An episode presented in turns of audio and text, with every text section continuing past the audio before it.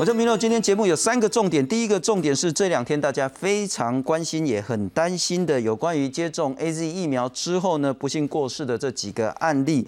那当然呢，很多专家学者说，其实呢，年纪越大，那当然在台湾死亡率就越高。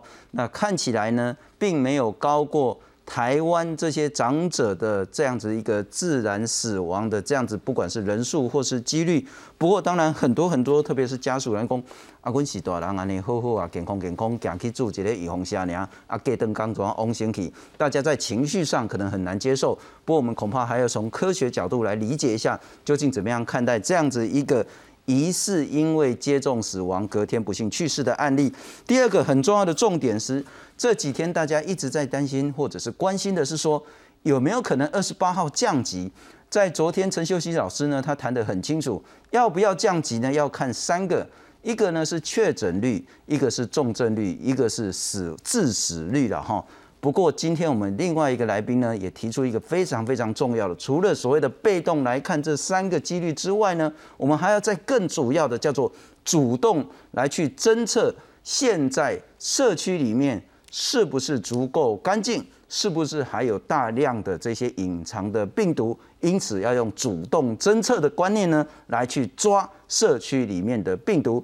第三个焦点，恐怕我们真的要提前部署了，因为现在在台湾虽然是英国变种病毒株，可是全世界现在也很担心另外两个，一个是南非的。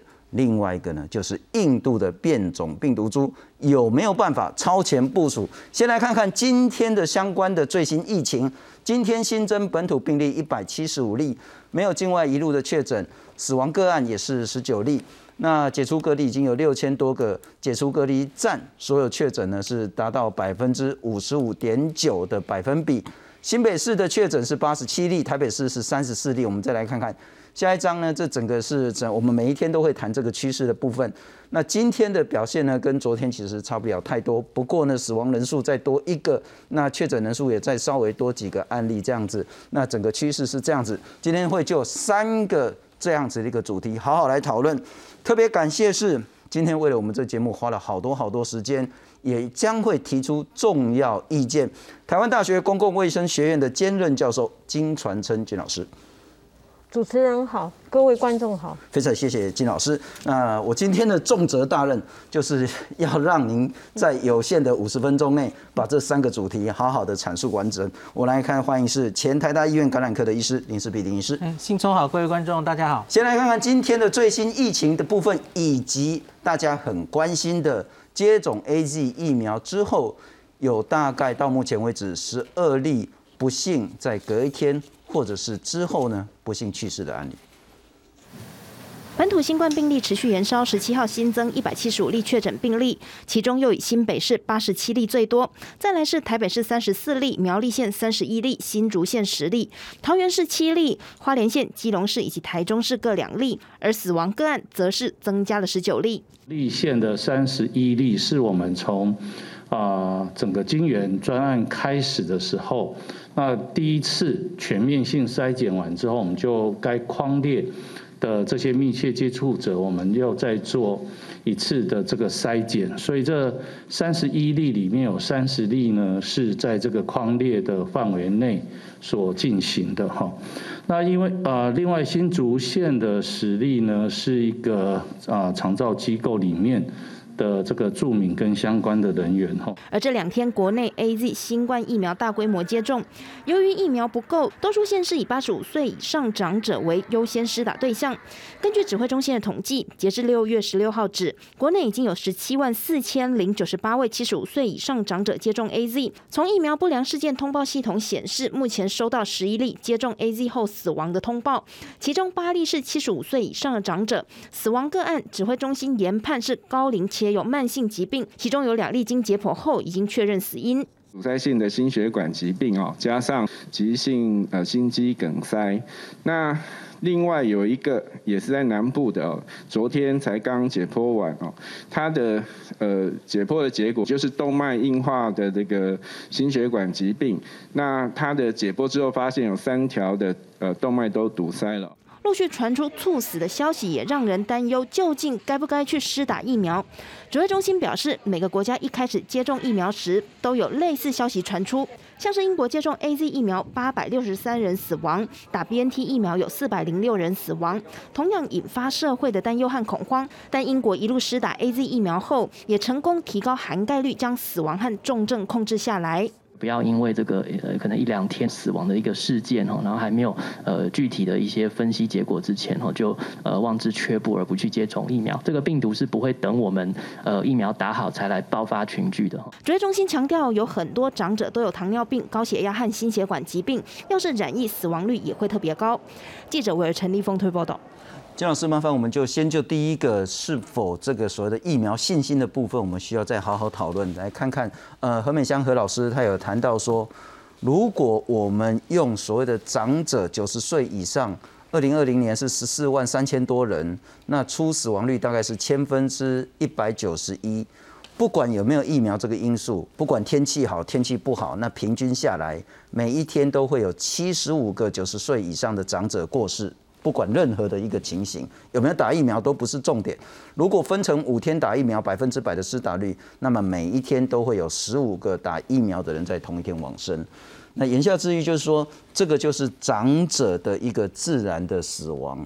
如果纯粹就数字来讲，并没有看到非常异常的一个迹象，那这纯粹就是几率的因算。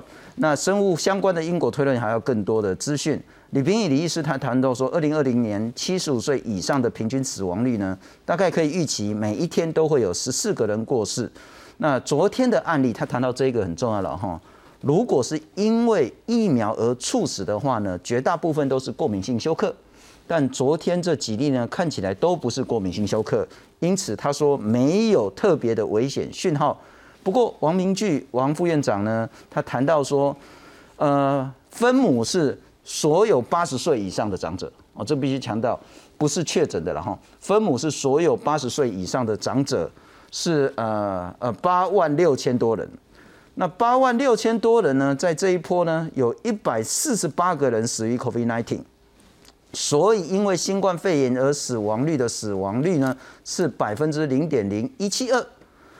但是呢，这几天打了疫苗而不幸去世的呢，这个死亡率是百分之零点零零九二。言下之意说，是不是为了这个所谓的百分之零点零一七二，要去冒百分之零点零零九二的风险？这可能大家还要再冷静想一想。我还是请教，疫苗的安全是这一波台湾能不能度过 COVID-19 的极为关键。但很显然，现在有一些信心的问题出现。我觉得哈，其实这个过去哦，我们在很多的那个接种疫苗，大家如果记得的话，台湾在二零零九年那个刘刘小弟他打那个疫苗，然后出事以后，那几乎那个他妈妈就在电视上哭诉啊，我非常后悔，呃，就让我的这个儿子去打疫苗。其实他后来是我们知道他是 power power virus infection。那所以，所以后面就变成所有所有的第二季流感的第二季都非常困难去打，那当然就就会有流行。那其实里面呃国际上里面也有这种例子，就像日本，日本的百日咳流行，好那时候百日咳疫苗副作用很大，所以大家不肯去打百日咳流行。在最近的就是菲律宾，菲律宾担心登革疫苗，对不对？前阵子担心登革疫苗，所以菲律宾的小孩子就不去。不不愿意接受登革疫苗，结果那一年登革热死亡的超过登嗯超超过那个疫苗他们所担心的数字是，所以而且他们也拒绝去打麻疹疫苗，所以他们又造成不但登革热流行，又造成麻疹的流行。所以我还是认为哈，大家虽然都认为这些数字啊等等这些都，可是我们真的要去想啊，呃，如果新冠病毒感染了长者，他的重症率。看它的致死率是这么高的话，其实等一下我也会给大家看那个 A Z A Z 现在跟呃 B N T 其他疫苗比，真的是重症率和致死率真的是降低。那那你那你何必要要让你的亲人去遭受到这么大的一个冲击哈？所以我我还是我还是认为说新闻新闻界哈，虽然对新闻的事情是。是敏感度很高，可是我请新闻界啊一定要注意社会责任，因为我刚回国的时候也是日本日日本脑炎哈，那新闻界就说日本脑炎有一个什么什么副作用，然后然后然后大家如果不去保日本脑炎，那日本脑炎它如果一旦发生，它的致死率相当高，剩下活成一半又会有 chronic sequelae 是哦，那所以所以我们还是要权衡这两个。这两个就是说，你打疫苗的副作用跟跟那个，其实其实事实上哦，就现在所所看到的 data，还是要避免重症和致死率，还是应该是公共卫生最好最重要的考量。是是，不过我可能再补充一下，昨天我们也谈到陈建仁前副总统他做的一个统计，呃，说实在，如果是我们最看最下面那一部分，因为这个分。分母就变成说确诊的八十岁以上，如果我们分母把它看成是这个的话，那么重症率在百分之八十以上长者是百分之四十三，一百个八十岁以上的人确诊之后呢，会有四十三个变成是重症，会有二十六点九，大概就是二十七个人会不幸过世。那我我当然清楚，站在全部的台湾公共卫生、国家社会的角度，真的是每一个人都应该去打疫苗。可是我再请教一下金老师，站在家属跟长者的角度，当他发生这个不幸的事情的时候，他就会想说：啊，我一个人好好啊，啊，我用行入去，啊，用跟的出来，还是讲行入去，更电灯光的翁身体啊？他在情绪上不容易接受这些数字，说，呃，专家学者跟他讲说，这个就是自然死亡的几率啊，人数并没有什么异常。我还是想请教，当然媒体一定有很大的社会责任在。可是，当我们需要跟社会沟通疫苗重建这些疫苗信心的时候，可以做什么事情？哦，其实很重要一个观念就是相对危险性，就是 relative risk 啊，因为那你这个的 risk 跟另外一个 risk 哪一个孰重孰轻，对不对？那你重症和死亡这个几率高吗？对不对？远远比你打疫苗所担心的 side effect 高吗？是。是，就是这两个还是要权衡轻重哈。然后不用我要请教那个林医师，我们也许来看一下。第一个是刚我们谈到说这个重症率跟死亡率，特别是针对八十岁以上的。不过我们谈说这个分母呢是确诊的人，可是如果你把分母看成是全部八十岁以上的长者的话，那么重症率跟死亡率就不会那么高。我还是想请教，因为其实上次我们在谈到说像是那个高端疫苗。他也有用安慰剂来去做对照，打食盐水也有一定比例的人会发烧，有一定比例的人会腹泻，有一定比例的人呢会有严重的反应。我我想问的是说，确实这时候社会有一些小疑虑或者是深疑虑，民众会有一些担心，家属会有一些恐惧，这时候该怎么办？嗯，首先我对三位老师提出的。发表一点我自己的看法。嗯哼，首先我最不太认同王明居老师的看法，因为这样算不太对。因为你你用现在八十岁的人死于 COVID 的目前疫情的比例不对啊，我们的疫情还没有结束啊。是，这些人会持续面对病毒的威胁啊，你怎么可以现在算说哦，这个因为新冠是指的这样，然后现在疫苗。疫苗，然后死亡率比只比它小一点，所以它好怕。是哦，我觉得这完全不应该这样比较。另外，这个不要再说这个，我们现在这两三天发生的猝死，其实我们还没有厘清它跟疫苗是不是直接相关的。是，所以这是完全不能比较的。那我觉得一个科学人不应该在这时候做这样子的。嗯哼。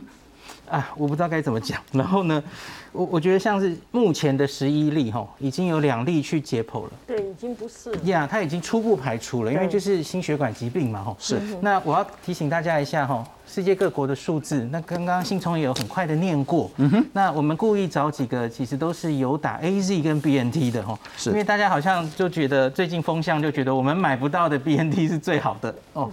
那可是我就跟大家提醒一下哈，首先看英国。英国英国这个 A Z 是打的最多的，他已经打超过四千万剂了哦。那的确他在发病之后，这个时间序上是有人死亡，那八百六十三人。那 B N T 它打两千五百四十万剂，所以它也四百零六，大概比例差不多。差不多。那他们都有去做多半因为外国其实解剖的风气比较盛了哈，是不像我们台所以这个八六三或四零六是因为疫苗，还是说像我们现在还没有厘清，就是接种之后死亡通通？通报，通报他就算这个算通报然后他要慢慢去厘清，这因为这就不良反应嘛，是发生了死亡，时序上有相关，你就要通报，就要去厘清哈。那他们就会去找到底解剖有没有找到别的死因哈。嗯然后目前为止，除了我们等一下也会提到的血栓 TTS 之外，是没有因为直接归因于是疫苗死亡的吼。那世界各国都一样。那我们来看下面的，我们很关心的韩国，韩国也是 A Z 跟 B N T 都有打。那韩国我不太能解释为什么他们这个虽然吼 A Z 打的比较多，B N T 打的比较少，反而 B N T 死亡的人比较多，这个我不太确定啦，要再看他们的报告。是那可是你看一下哈，那个 A Z 他们这个也是打了近一千万人，一百零一个人死亡。那我们看英国、韩国，我们现在 A Z 刚破一百万，是我们刚打破一百万，所以一百万大概假如产生个两二十个人左右死亡，我们跟英国的比例其实是差不多的。嗯哼，那所以我觉得当当然现在比较吓人的是，我们才刚刚打了两三天，那那不要忘记前面的医护人员打的时候也没有那么多死亡发生嘛哦，那现在是打到老年老人家，那我很同意两位老师美香跟那个李碧英老师的，他去抓，就我昨天有跟大家讲嘛是。哈，你要抓这个八十岁以上的老人家。这一段时间大概本来就有多少的人会死亡，那可是我觉得还可以微调的是，因为美香跟炳英老师抓的是总死亡人数，我觉得你要把意外死还有病死要，去掉，我觉得要抓这种猝死的，因为现在这些忽然在家里打完疫苗就猝死的人，其实是比较类似猝死的状态，不是那种躺在医院里。了解，所以我们可能要更对焦一下，因为可能对家属来讲，或是现在的长者来讲，都是说，哎，确实很多每天都有很多老人家过世，对。可是他可能是卧病很久了才过世，没有错他可能是走在路上被那个酒驾不小心撞到的不能你不能把它都算在里面，没有错。我们现在担心的就是说，那他本来是走进去的，对，打啊，这两天唯一的变数就是他打了疫苗，没错，没错，那这不能怪疫苗吗？所以恐怕不管是指挥中心，或者是专家学者或医师们，他们得用实际的科学数据说服大家说，如果打疫苗而猝死的，它会是什么样的情形？譬如说什么血栓病、血小板低下的，是是。譬如说什么样的一个什么样的情形，那什么样的东西就可以很明显的排除，它就刚刚好很不幸的跟这个连结，但并没有所谓的因果关联。我们有办法这样讲得很清楚吗？他有的。说今天刚刚那个 case，他解剖了以后，发现他根本根本的状况就是他就是心脏的那些血管呃对对三条都塞三条都塞住了嘛，所以那个就不是很清楚的，不是疫苗，所以要解剖，解剖就会有提供就会找到真正的答案。对对对对对，但没有，嗯，医学上完全无法证实说是因为打了疫苗而导致心血管的猝死。那应该是说，我们之前有谈过，我们一直担心 A Z 或是任何疫苗有血栓的形成啊。可是目前以全世界的大资料看起来，血栓任何形式的血栓看起来发生的自然发生率没有在疫苗组变高。是。那我们唯一发现的就是 TTS，对对那个是一个很特别的自体免疫相关的病，嗯所以它会比较奇怪的地方，而且全身形成血栓，我们常说是脑部嘛哦，然后而且它会血小板低下，所以它的诊断其实蛮清楚的，而且它发生的时间也很清楚，大概是打完疫苗后四天到二十八天，是。这种马上四天内就发生了，病程太快了。我不敢说医学完全没有绝对了哈，也还是有可能有意外。可是目前国外资料看起来发生的时序也不太对。如果是因为疫苗当天或隔天死的，绝大部分都是呃休克。严重性过敏，严重是性过敏的休克。anaphylaxis 哈。对对。那今天李冰英老师也有说，如果是因为嗯血栓，对恐怕都是三天之后。四天四天三四天之后。那所以解剖所以他马上的都就所以如果你是当天嗯嗯。没有休克，嗯嗯，当天不幸过世的，对，那恐怕就比在实证上不容易。嗯不过我们来看看了哈，目前呢，其实已经确诊 TTS 的有三例，包括先前也是由李斌李医师出来开记者会的第一例三十多岁女男性、五十多岁男性、四十多岁女性这三例之外呢，还有两例是疑似 TTS 还没确认的。那接种后血栓发生率，台湾呢是百分之万百万分之四点四。那不过我们强调，这个是那个分子是用五例来算哦。如果用三例的话就更低了哈。那用五例来算的话是百万分之四点四，相较起英国百万分之十四点三，德国十一点六，加拿大百分之百万分之十五呢，我们其实算低很多很多。这也是之前谈到血栓，好像台湾人发生的几率就是低很多很多。我还是想请教，因为现在其实某些县市确实有长者在观望。对。我们如何去进行说服沟通？嗯，我先补一个哈，韩国更低，韩国现在打了超过九百万剂，他们只有两例 TPS，然后有一例死亡了哈，不前几天报了第一例死亡，然后两例都是年轻男性，还蛮有趣的。那我们我们自己哈，你看到这个确定的也是两个男性一个女性，当然后来又有两个了哈。有没有办法就是说去测那个像那登革出血热就可以测 D dimer？有没有办法事先测低 dimer？可以可以，就可以。这些人低 dimer 都蛮高的，低 dimer 高嘛。然后他们会有一个抗血小板第四因子的抗体，还还还有血，他血小板低下，马上双波塞头皮尼就可以 pick pick 这个诊断是简单，对啊，诊断简单。目前要排除这些这些人，不要不要去打疫苗就好。可以是是。目前要就是怎么劝长辈，我自己是觉得长辈看到这些这数字，看到这些累积，绝对会害怕。那。后辈的人也会害怕，是，所以我觉得，假如真的目前这个时候担心哈，其实也不要强劝长辈了。是的，是的，对，我觉得慢慢讲，我们先看一下嘛，就是因为政府再来打，政府一定会帮我们慢慢理清。在，如果长辈或家人真的真的很害怕，嗯，你晚个几天，对，晚个几个礼拜，没错，再来打嘛。千万是这时候你要更加强这些所谓的防疫的准备。对对对对。哦，你你这几天不打没关系。那你如果说觉得要打了之后，也许一两个礼拜。但千万你懂堂够啪啪照啊！对对。还有你的家人更不要所谓的那个把疫情呢带到家里面来。不过我们第二个主题要开始，就是要请教金老师。呃，二十八号我们的三级警戒到期，要不要延？要不要降？甚至要不要升？这几天都是极为关键。那该怎么样用一个更明确的指标，或是该怎么样更主动的来去对病毒出击？我们来看看呢。其实另外也有一个我们最担心的长照机构新竹县呢，呃，这两天又爆发长照机构的群聚的现象。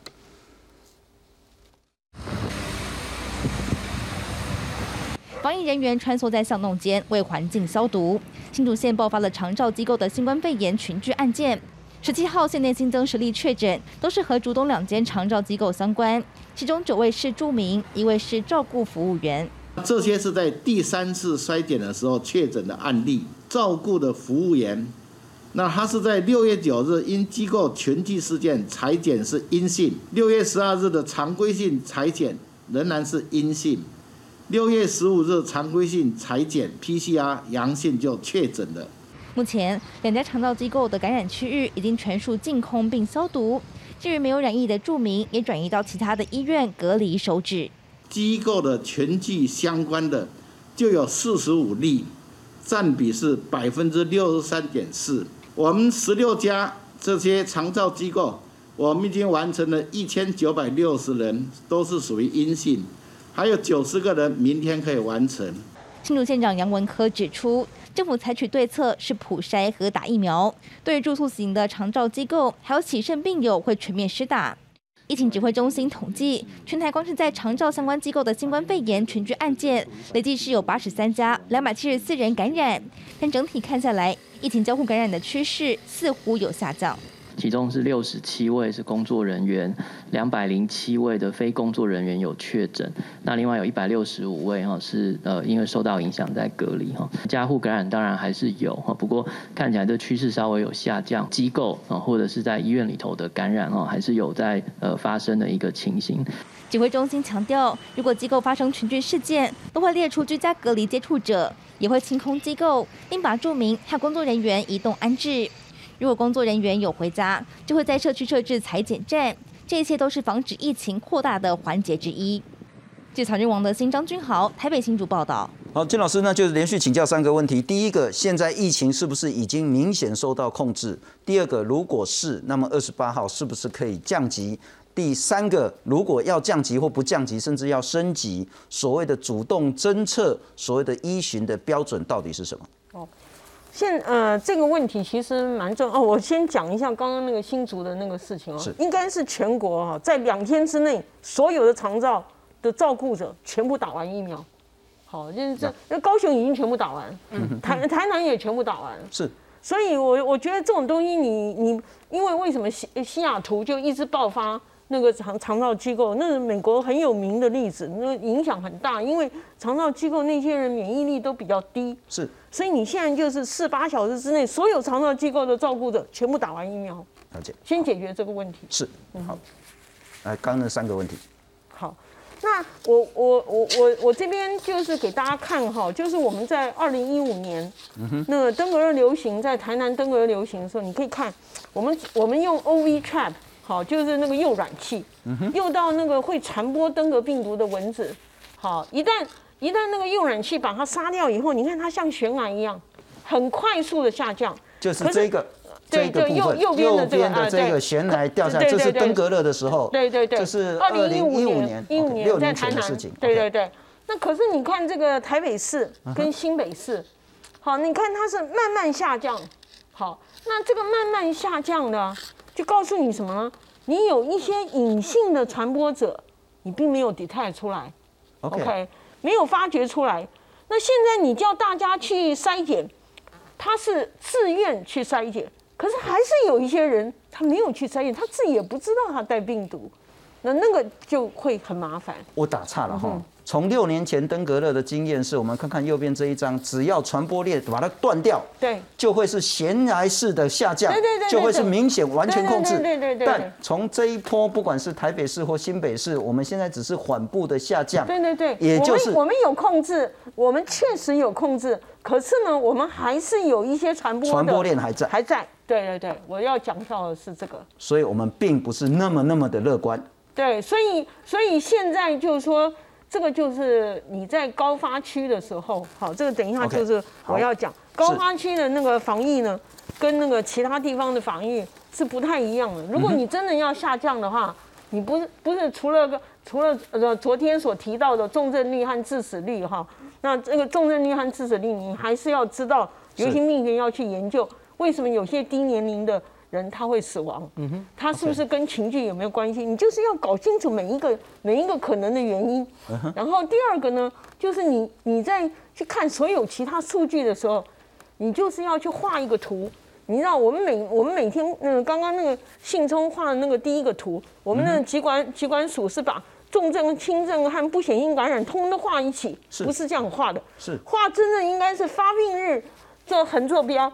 你应该是什么？有一个颜色是发病的人是红色的，然后轻症呢也许是蓝色的，然后不显性感染呢是绿色。你要看那个百分比，那个百分比 over time 是就是随着时间都很都很稳定，那你的 data 才就是可信。了解。好，那这个不显性症状感染和轻症要找出来，一定要主动侦测。主动侦测就是说，就像香港他做的时候，他就是这样。你呢？你这你这栋楼，我认为是高发区。你给我离开的时候，全部每个人都检测。你现在看到广州，广州面临面临那个印度变种病毒，他已经三次检测了，他根本都几几十万人这样这样这样去筛检。我顺着您的话，你的意思就是说，如果我们二十八号要降级，对，或许指挥中心要做一件事。把我们现在所谓的热区，那其实要做清零的工作。万华其实就那个现整个那个发病日，现在已经不是热区了，但至少在最早它是热区。万华，然后新北市的板桥或者是中永和三重，对，我们用普筛的方式。对，我呃，对，我们要普筛，对。热区普筛，不能广筛，而不是现在的广筛工。对对，现在那个拜托你来，安利来过吗？自愿来不不行的。OK，这个就是，而且是家家户户呃，连着警察动员人力，最大的人力赶快去做，这个叫做一劳永逸。是是，这个是主动侦测的重要方式之一。嗯嗯，对。那这两天呢，其实也有很多人谈到说，那我们还可以再做两个。那其实指挥中心现在也在做。第一个呢是下水道的病毒。如果说，譬如说，我们现在我我们住在那个内湖这边，内湖的下水道污水里面的病毒很明显高过一定的标准的时候，那么就表示说这个地方可能有危险。嗯。第二个呢是说，热区里面的不管是去验血清也好，验抗体也好，去看说这一区的感染的情形，这也算是主动侦测的方式之一吗？对对对，可以。嗯哼。我跟你说，下水道这个是环境侦测，是，所以它还不是人的侦测。你这个病毒是人传人最快啊，所以你人的侦测最重要，比下水道重要重要上百倍啊。是是，所以所谓的主动侦测，就是您讲的第一个在热区的广筛、普筛啊，普筛，抱歉不是广筛，不是广筛。那第二个就是说更积极的去看现在。那您谈到所谓的 RT 值，可是现在的 RT 值不都已经降到零点四左右了吗？对。可是你这个 RT 值是被动侦测出的数据，我要强调的是这样。是，这个 RT 值不是主动侦测的数据，你要是主动侦测的数据，那个才可信。所谓的主动侦测还是在普筛。对对，你一定要全部挨家挨户找出来啊！你像现在，你你大家大家那个，我我建议指挥中心好好去研究广州是怎么做的。广州现在面对印度变种病毒，它已经三次普筛了。嗯哼，三次。是。嗯哼，那不过我再请教林医师啊哈，其实现在好像家户间的传染那个 RT 值也稍微下降，我们是否应该在热区里面去做普筛，作为二十八号应否降级的重要依据？我现在其实觉得这个，假如能量够的话，普筛是一个方法，因为中国都是这样把疫情压下来。是，那可是。别的国家多半其实是没有那个量能可以做到。那当然，中国有用一个方法，我们之前其实也偶尔会谈论到，就是铺领了哈。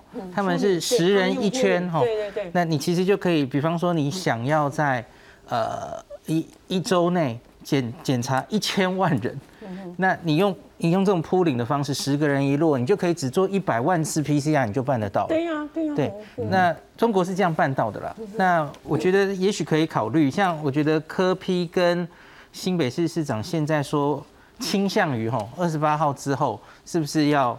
以清零为目标，嗯哼，那我觉得清零开始了，台北市已经开始了。清零的话，哈，我觉得现在其实就是两股力量在拉扯，像是秀熙老师跟何美香老师都觉得不要拿，也许不要拿清零当目标，是。这个可能是比较多半的人也许是这样想的，因为多半的国家大概都没有办法清零了，进社区之后它就生根了。那是因为台湾的人口密度太大，而且而且就是我们曾经流行的区也是我们人口密度大。所以人口密度大，你现在打疫苗下去，我跟你说，我们最担心的一点就是又有 virus 又有疫苗，所以你这样子反而会去择选，在 population 去择选逃脱免疫的那个病毒出来，变成优势株，这是我最担心的。所以我我比较赞成清零。OK，那嗯，金老师你谈到这个最重要就是说主动侦测，那主动侦测的执行方法就是在热区。普筛不是广筛，是普筛，把人通通都抓出来，好好筛一次。对，一定有，但是那个标准，我们到底要用多少来去作为参考的依据？还有没有其他的主动政策？您认为在二十八号之前，甚至之后可以做的？其实啊，整个台湾来讲哈，整个台湾我们现在用发生发生率去看哦，就是红越红色的，就是发生率越高的呃地区，对不对？好，那其他区地区就是说。发生率可能在中间的，是。那其实台湾以前呢，就是疾疾管署有一个呃，就是医院的急呃医院急诊的症候群侦测。那我们在台北市和高雄市又做了所有那个诊所的症呃那个那个症候群侦测。那那个症候群侦测的数据高的地方，就你可能还没报出来，还没群聚还没报出来，那其实就就就应该要有就跟新北市现在这个叫做呃筛检机动队。啊，三眼机动前进队，对，那你这样子去做就对了。OK，所以我我个人认为说啊，病例数高没有关系，可是如果你可以像悬崖一样，整个把它控制，短时间内控制下来，这就是能干。嗯哼，对。如果说你下来又上去，下来又上去，我告诉你，那公共卫生基层的人累的跟猪一样，以后没有人要去做公共卫生。我这是我非常担心的，所以我所以我比较赞成赞成就是整个整个去把它清清清掉。不，您是就是说，在之前，也许一个月前，也很多人说啊，台湾要普筛、广筛等等的。那时候太大量了，第一个那时候我们根本没有足够的筛检能量。对对对对第二个，事实上也没有必要，因为也没有足够的医疗医疗后备的人的能量对对，后勤能量。在现在，也就是六月中，已经快到六月下旬了，然后就是在几天就六月下旬了。我们在筛检量、医疗的人力以及我们其他的这一些条件都符合了吗？呃，罗毅军上礼拜有抛出一个，就是这一个月我们哪一些进步了哈？是，他说我们现在 PCR 一天可以到八万次，八万次原本大概是两万多嘛那除了这个，还有新的机器进来嘛？前几天也有新消息，比较快的那种 PCR 是有有进了，然后另外我们也有快筛，那所以我觉得双北现在在做的事情是。热点主动出击，对对对对。那现在的确诊量已经低到我们又可以靠传统意调去好好的把它框出来了。嗯哼，那所以我我其实某种我某一部分的我是觉得，我还是希望我们可以跟澳洲、纽西兰一样，去年的澳洲、纽西兰，那像是澳洲是花了三个月把它几乎清零掉，是。那纽西兰是一个月了哈，我们已经达不到这个目标了，因为它做的可能更更高一点了哈。那所以我们是不是要给自己一个机会往澳洲走去？嗯，特别是大家知道现在进入暑假了，那小朋友一时还没有开学的问题，是不是要利用这个机会？因为你错过这个机会，后面就开学了。是然后我们就是日本了，就是跟日本一样起起伏伏，就一直这个循环，直到疫苗起来。可是我觉得这个真的是很困难的决定。不过我我们现在疫苗不够，所以不能靠疫苗。我还是要请教金老师了哈，就是当然您作为一个重大的建议，那指挥中心一定会参考，可是指挥中心可能还要考虑到不管是能量的部分，不管是其他执行面的部分，但我还是想请教关键一点，也就是依照您用的这一个每万人的新冠病毒确诊者的发生率地理变变分布图。很显然，双北就是热区，那包括呢其他的县市有部分的热区，那因此他说，那我可不可以？当然，昨天陈秀熙老师谈得很清楚，他完全不赞同分区降级的做法。可是其他的地区，很显然确诊、重症、死亡，在那个问题都不严重，我们真的要全国一致吗？我我认为哈，就是台中以北哈，台中以北，我其实我们我我觉得我们将来所有防疫哈，就像呼吸道传染病，我们可以轻易防疫，台中以北都很高，台中以南都很低，嗯，OK。那所以呢，所所以当然就是说人的流动了哈，我想陈老师是担心人的流动，因为我们有高铁啊，就是台铁、啊，哪里松人就往哪里去对。对对对对，然后我们的年轻人又到处去玩，对不对哈？到处呃打麻将的人也很多，跑舞厅的也很多，所以那些那些死角，我想陈老师是担心那些死角。可是我我我我的感觉就是，如果我们今天好像这个节目把民众教的很好的话，其实其实我觉得我们可以就是就是就是高发区好跟低发区呃分开来有一些不同的不，当然不是说这个高发区旁边地方区那这样就不行。是可是我们现在很清楚的是一是一大块，那我觉得可以用区域联防。了解。那我更担心的一点，也是很多民众在质疑说，这几天我们有谈到所谓的解封是不是必要的问题，解封会不会使好不容易控制住的疫情，整个再度死灰复燃，再度对对，如果如果你不是清零的做法，绝对会。如果不是说我刚刚所说的清零那种，不是用主动侦测去看，我这个不但有主动侦测去看，我还有另外条件哦，我另外还有要高度高病毒量的全部疫调要要完成，至少要百分之九十五以上哦，而且还有就是那个就是他如果说从铺路到检测。这个时间比较长，就像我们登革登革病毒 NS one 比较长的，那那个那个也是要全部疫调完成，也要百分之九十，我是有条件的、哦。你完全不赞同我我说不是说只靠一个普是筛哦。您完全不赞同说，在没有做您所谓的主动侦测的前提下，只看到这几天确诊是一百多、一百多，然后死亡个案控制在十多甚至个位数的情形，到二十八号就要降级。我我我不赞成，我不赞成。然后那个那个赞成的人，他去负政治责任。了解。那我接下来再请教您，您谈到一个很重要的印度的这个变种病毒株呃，也请导播让我看一下第七章的 CG。我们来看看，确实台湾其实台湾一直都在面对印度变种猪的攻击，只是我们把它挡在境外，还没有到进到台湾社区里面。台湾社区里面是英国变种病毒株，请导播让我看第七章 CG 了哈。我们来看看，这个是昨天陈秀熙陈老师所提供的一个资料，呃，黄色的就是英国株，英国是阿法了哈。那，我们其实之前在担心的是印度。印度是咖啡色这一个，换句话说，在北美、在欧洲、在亚洲、大洋洲、非洲、南美就少很多了，然后特别是亚洲。不过亚洲因为都是在印度，所以那部分，什么叫做印度变种病毒株的超前部署？OK，我先稍微解释一下这个印度变变变种，在印度哈，现在已经看到它有两种，一个叫 V one，一个叫 V two。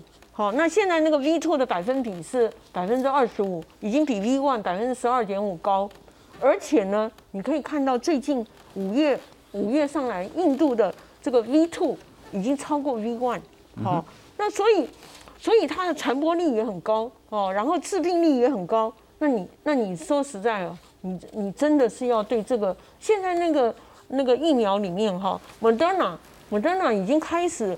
开始加印度的变种病毒去做疫苗，而且已经 clinical phase one 已经，所以你就看负责任的疫苗公司很快就去做。我知道，我知道那个那个就是我们我们国家的两两家呃国产疫苗，有一家也是的，很快的就就就去看。就是到底跟印度变种病毒是怎么样？这是这将来一定是优势猪啊！是是是，所以你今天就是说，在病毒变异里面，它的消长，它的优势猪，你一定要开始去防范。了解，那就两个问题，一个是那怎么样去防这个更强的印度变种病毒株？什么叫超前部署？第二个，啊，但超前部署不就是打疫苗吗？那现在打的，不管是 A Z 啊、Moderna，或是以后可能会有辉瑞或交生，甚至然后高端或联雅上来之后，我们现在谈的都是原本的这个非那个那个武汉的原始株。嗯但对于印度、英国有用没用？嗯哼。这两个问题。嗯，我在讲哦，就是。就是如果说印度，因为因为印度变种病毒都是最近起来，而且它已经到很多国家，尤其亚洲，亚洲很多国家都已经受到它的它的冲击，所以我觉得我们的那个边境管制是非常重要的。好，那入境要普筛，不能像我们以前入境不普筛，现在我们反正要能够了嘛，我们就入境普筛。到了十四天以以后，我们原来就认为十四天它病毒量就很低了，我们就把它放到社区，也没有也没有也没有采采检，也没有检测。现在不行，因为我发现哦，那个变种病毒株啊，它复制率太高了，所以你不能够说只是十四天就认为它很低，所以你十四天一定要 PCR 是阴性才可以才可以进到社区。那那那个英国他自己去研发有一个叫做。呃，纳米孔的定序仪，那这个纳米孔定序仪它有个好处，它同时定量病毒，就哪一个哪一个东西进来，病毒量高不高，它同时定量又可以同时定序，好，所以那你就知道是不是变种病毒，又可以知道说它病毒量高不高。所以我想，我想严格的边境管制是，也是台湾去年很成功的一个原因。是，好，那那今那今年就是很可惜嘛，那个印度变种病毒。呃，病毒都都已经新闻都出来了两个礼拜，那华航还还还飞，对，飞也没有好好去教他们，所以我现在要求要求那个所有的那个那个航空公司哈，就是那个叫什么啊，民航局应该要做训练，要对这些所有的呃飞航啊、地勤啊都要去了解变种病毒，不要还停留在二零二零年的那个那个那那个病毒，那就不行了。那另外一点就是，我们这次很大的一个问题就是我们的八大行业，好，那新北市很早就关，好，那那那个台北市比较晚，那八大行业这个茶艺馆这些东西啊，这些人将来啊，这个病毒会跑来跑去，是，还有那个移工，那我们必须要针对我们这次流行所有可能的漏洞，我们去检讨。然后去改进，好，那这些漏洞如果还是没有改进的话，还还有就是说娱乐场所，没有改进啊，那将来一旦这个病毒进来，这些通通都会爆。了解，这是很重要的哈。我可能再重复一下那个金老师的话，呃，其实之前呢哈，就是两个三个月之前呢，台湾守的都还不错，就是我们在边境空管是管管得好的，管得好，嗯嗯。但是后来就是被突破了，那可是我们现在还要再被防，说被突破一次就是印度变种病毒。金老师谈到很重要是说，不管什么之前的三加十一啦，或是七加七啦，或者现在十四啦哈。重点是，当你要进来台湾的社区之前，一定要先做 PCR 阴性，才可以进来。而且有更好的工具了，就是英国的这个纳米孔的定序仪，一定要把再把边境守得更严。而那个更严，就是要用 PCR 作为入境的最重要依据。林医师，呃，入境普筛的这件事，其实过去一年我们谈论了好多次。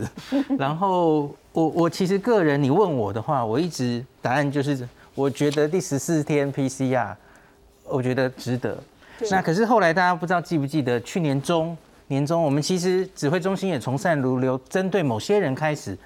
一开始是第一天，那菲律宾移工吧，我没记错的话，第一天做，后来改成十四天做。那我们发现了一件事，是我们在十四天会找到太多阴阴阳阳的案例，因为它都是已经 CT 值很高的那种，哈，早就以前就感染过的。那我觉得就是，那就是看当地疫情的严重程度了，哈。那假如我们现在要严防印度的话，我觉得当然针对印度这样特别的专案。一定 make sense 的哈，就这些人一定还是要十四天要做，这个完全不反对。是是。那可是对全世界的话，我觉得，假如我们量能都起来的话，我觉得也可以考虑是没有问题了。不过我们现在一天八万个 那个裁剪 PCR 的量能，其实算是应该是够的。不过我再请教一下金老师了哈。谈到另外一个最重要还是疫苗的部分。那大家讲说，哎，不管是我们的高端，乃至于之前的这些 A G 啊、辉瑞啦、莫德纳啦，或者是那个交生啦，哈，它针对的都是武汉原始病毒株。那对于所谓的呃这个呃英国变种，乃至于印度变种，乃至于南非变种，到底保护力如何？我你也提供。我们先先看哈这个疫苗保护力啊，像我们现在因为大部分打的都是 A Z 疫苗。所以 A Z 疫苗一定要打两剂哈。嗯。我们再看下一张。呃，这个可能下下一张我打岔一下。如果只打一剂的话，确实 A Z 我们白色的部分是比较差，保护力是六十一。对。跟那个 B N T 比起来是六十六，我们少哦，这没有统计。可是如果打两剂，对，如果打两剂就差不多了，一个八十，一个七十九，都不错。我们看下一张就是变种病毒。是。好，大家很关心的英国变种病毒和印度变种病毒，打两剂之后，好，其实事实上是可以。是可以预防，为什么？英国、印度变种病毒跟英国变种病毒还有很多地方是很相近的，嗯哼，所以，所以事实上还是还是要打疫苗，还是比还是比较重要。不过这个我我不晓得这样看是不是对的。白色的是呃印度猪，黑色的是英国猪。对对对。那 A Z 呢？对于白色的印度猪，就是更强、更可怕，还没进来台湾社区的那个保护力，反而是比辉瑞还强。嗯嗯，基本基本上，这个 study 看起来是这样。其其实其实其实这些百分比哦，就是看那个，这是这是这个这个 data 忘忘记讲了，就是说这个 data 是在英国，就英国的卫服务，相当于我们的卫服务是呃，他做他做的这个。呃，就是打完疫苗以后做这个，哎，其实我们国家也可以做啊。我们国家现在 A Z 打了以后，也可以来看呢，也可以来看这些变种病毒株的效果啊，对不对？所以，信从辉瑞没有比较强了，辉瑞是第三个吧。辉瑞都比 A Z 高，有没有看到？OK，嗯嗯，这个 study 我们前天讲过，其实就是针对住院，黑的是 B N T 的住院的防护力。大家看 A Z 只打一剂的话，只有七成，可是你要打第二剂才会高到九成去。所以这是前几天我们讲过。我其实不太需要在意那个个位数的百分比，而是应该要看打了两剂之后，对于英国猪、对印度猪以及对原始猪呢，都有非常高的保护力。没错。那我再请教金老师。国产疫苗呢？现在在谈所谓的二期的桥接，可不可以这样做？我觉得国产疫苗哈，应该趁我我的我的看法啊哈，应该趁现在大家那么关心国产疫苗的时候，两家国产疫苗全部跟国际国际疫苗全部做变种病毒，全部比。如果是我的话，我我就是要求要求他们，否则我。你都？因为就拿这个 data 出来，我觉得大家就会比较放心。我们现在 EUA 在而且而且今年后面一定是变种病毒在流行，是在全球流行，是所以你就是要有这个 data。那早期没办法嘛，因为早期大家的疫苗第一代都是都是做那。